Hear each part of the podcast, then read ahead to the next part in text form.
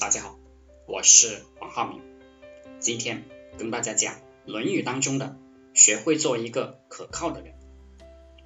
子张问曰：“令尹子文三世为令尹，无喜色，三以之，无愠色。就令尹之政，必告行令也。何与？”子曰：“忠矣。”曰：“仁矣乎？”曰：“未之，焉得仁？”子张问孔子：“楚国执政，令尹子文三次被委任为令尹之中大官，没有什么喜色，就是认认真真的做事。三次又把他从这个位置上放下了，就相当于我们今天把一个总经理放下来一样。这个子文没有表示不满。”没有怨言怒气，并且还把自己之前的工作上的所有事情，重要的、不重要的，方方面面都告诉了接替他工作的新令尹。这样的人很厉害了吧？你怎么评价呀？啊，子张问。孔子就说呀，这是一个忠臣。子张觉得这个评价还不够，继续追问，够得上仁这个字吗？子张自己估计这种行为评价很高了，过他就追问。孔子说呀，不知道啊，不能算人吧？其实令尹子文就是做好了本质工作，就是做好了一个臣子应该做的事情。这样的人属于认真工作、努力工作的这个类型，属于栋梁之才。公司要的。就是公司要是全部都是这样的角色，那么公司也能发展的好。这是一个忠于本分的行为，但是够不上人。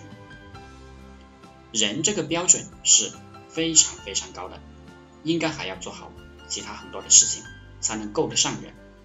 其实我对普通人的建议就是，能把你的本分工作做好，公司给你安排的事情，领导、老板给你安排的事情。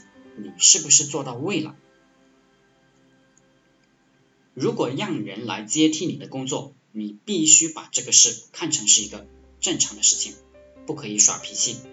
如果你耍脾气，故意不交接好，就是你的人品人格有问题了。啊，我们做公司的时候啊，就会经常碰到这样的员工，开始好好的，他一旦不想工作了，他就想辞工了。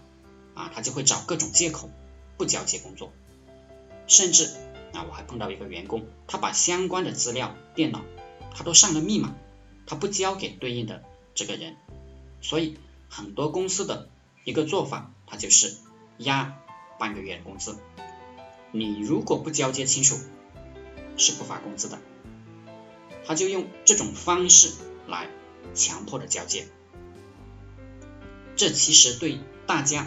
都是一个双输的局面。当然，我们不可能让每个人都做到令尹子文这个样子，但是我们自己一定要成为一个别人可以托付事情的忠臣或者忠人。如果你这个人不忠，就没有人敢交代你事情，因为你随时打算给别人添麻烦、找事，随时都会给别人造成巨大的损失。所以，先学会做一个可靠的人，先做到这一点，我们再来谈一谈人吧。好了，今天就和大家分享到这里，祝大家发财。